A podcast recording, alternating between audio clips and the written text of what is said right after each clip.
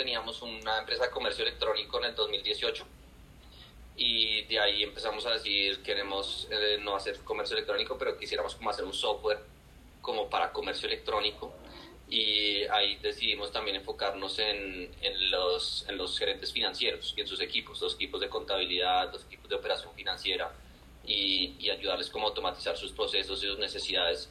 Vimos varias tendencias de mercado que, que iban a, o que ya estaban generando pues eh, retos nuevos en estos equipos. Eh, por ejemplo, la, la, explosión de productos fintech, ¿no? La cantidad de, de productos que hay en el mercado, de los bancos, de, de, las, de las fintechs, digamos, de, las, de los startups, eh, pero también de muchas empresas otras, eh, emitiendo tarjetas, sacando billeteras, eh, haciendo productos de todo tipo. Y todo esto dijimos, esto, esto lo único que está haciendo es complejizar más el trabajo de los contadores y, y de los equipos de, de, operación financiera. Entonces dijimos, aquí hay una oportunidad.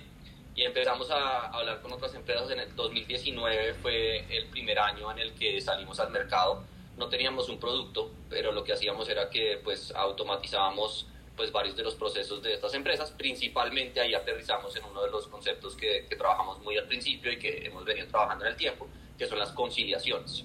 Eh, que la conciliación es cuando tú haces una verificación, o sea, la, la, conciliación más básica es la conciliación bancaria, que es cuando tú verificas que el banco existe la plata que tiene que estar según lo que dice tu contabilidad.